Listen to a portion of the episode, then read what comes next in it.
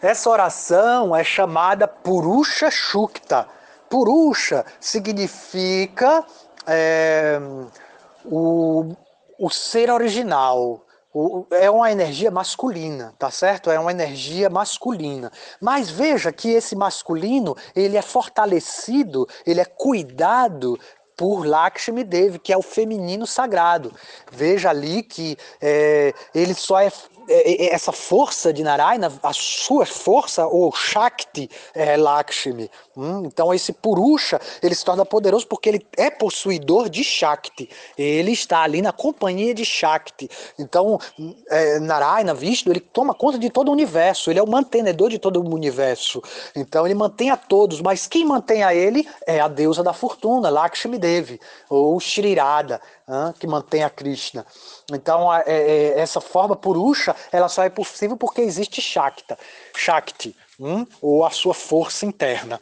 Então, esse Purusha é o masculino original, é o pai que dá a semente. Purusha Shukta quer dizer que são orações ao Purusha original, ao ser masculino supremo. Tá? Então, oraram por essa força do masculino hum, é, para que protegesse a mãe terra, que estava sobrecarregada com as forças demoníacas, que ninguém poderia dar conta.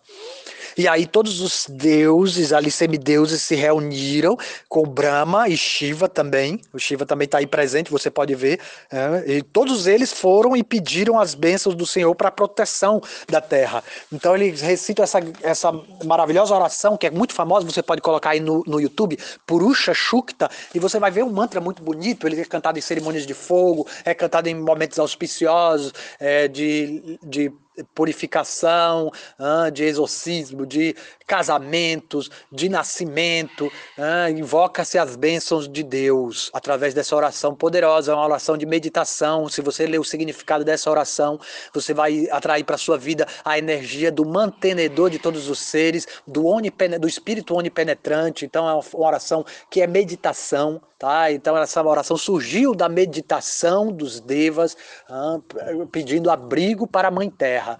Então essa oração Purusha Shukta é uma oração muito importante, ela está descrita ali também no Srimad Bhagavatam e em outros textos védicos também, nessa oração que invoca o aparecimento transcendental da suprema personalidade de Deus, o Senhor Krishna. Mas veja, eles estão orando para Vishnu, né? para o Krishna da Kashai Vishnu que reside no coração de todos. Ou seja, é uma forma um avatar de Krishna que aparece dentro desse mundo material. Eles estão orando para o avatar, tá certo? Mas você vai ver que essa história ela vai desencadear o aparecimento da personalidade de Deus Swayam Bhagavan, original, lá de Vrindavana, que a gente estava estudando, que eles passeiam no balanço, que eles brincam, que Krishna não precisa se ocupar em afazeres materiais de manter o mundo material, tá? Que de matar demônios, de porque ele lá no mundo espiritual, ele só se ocupa em desfrutar de passatempos amorosos. Ele não tem que se ocupar nas ele tem os seus avatares, então ele mandou o visto ali. Mas devido ao poder daquela oração dos semideuses, foi capaz de desembocar o aparecimento da personalidade de Deus original. Então o seu Vishnu, ele aparece para os devas e diz ali que ele vai, que os devas não se preocupem, que Mãe Terra também estava ali presente na forma de uma vaca, que ela não se preocupe, que ele pessoalmente iria aparecer para aniquilar aqueles demônios. Mas ele deu uma bênção ainda maior, porque ele disse que é, a sua forma original é quem iria também aparecer na Terra, ali junto, para executar seus passatempos. Tá certo? Então, em outros milênios, ou seja, em outros. É, é, é, é, é porque esse, esse avatar, ele vai, esse avatar de Vishnu, ele aparece, avatar quer dizer aquele que desce, né, uma encarnação ali plenária, ele vai aparecer sempre que acontecer distúrbios da ordem cósmica, tá certo? Mas o Swayam Bhagavan, a personalidade de Deus original, Sri Krishna, ele só aparece uma vez a cada dia de Brahma. Tá? E é nesse momento que os deuses ofereceram essa oração por Usha Shukta e ele é, prometeu descer pessoalmente na sua forma original. Tá? Então o, o prometeu para eles e foi é, todo mundo ficou pacificado. Então todos ficaram felizes com aquela mensagem que todos receberam naquela mesmo momento, a mesma Mãe Terra ficou muito feliz em saber disso, mas deveria levar um tempo até acontecer o passatempo do aparecimento da Suprema Personalidade de Deus original dentro desse mundo, seu Krishna. Aí o que aconteceu? O seu Vishnu disse: todos os deuses devem agora tomar nascimento sobre o solo da Mãe Terra para preparar o terreno para o meu aparecimento. Então, como a Terra estava sobrecarregada de energias densas, era necessário que os semideuses, que têm uma energia é, mais elevada, mais refinada, no modo da bondade, eles nascessem na Terra para preparar a atmosfera para o aparecimento da Suprema Personalidade de Deus. Então, os semideuses começaram a nascer como seres humanos e muitos deles passaram por maus bocados aqui, uma vez que a Terra estava sobrecarregada de forças demoníacas. E eles toleraram ali os seus sofrimentos naquelas formas que eles adquiriram de seres humanos e nasceram e morreram de diferentes formas é, é, e suportaram ali o pecado, a energia densa da terra é, para preparar como um serviço, para preparar o aparecimento da Suprema Personalidade de Deus. Então veja que mesmo os semideuses, para o bem-estar de todos os seres, eles deixaram suas posições confortáveis nos, nos celestiais e nasceram aqui na Terra para ajudar a personalidade de Deus na sua missão.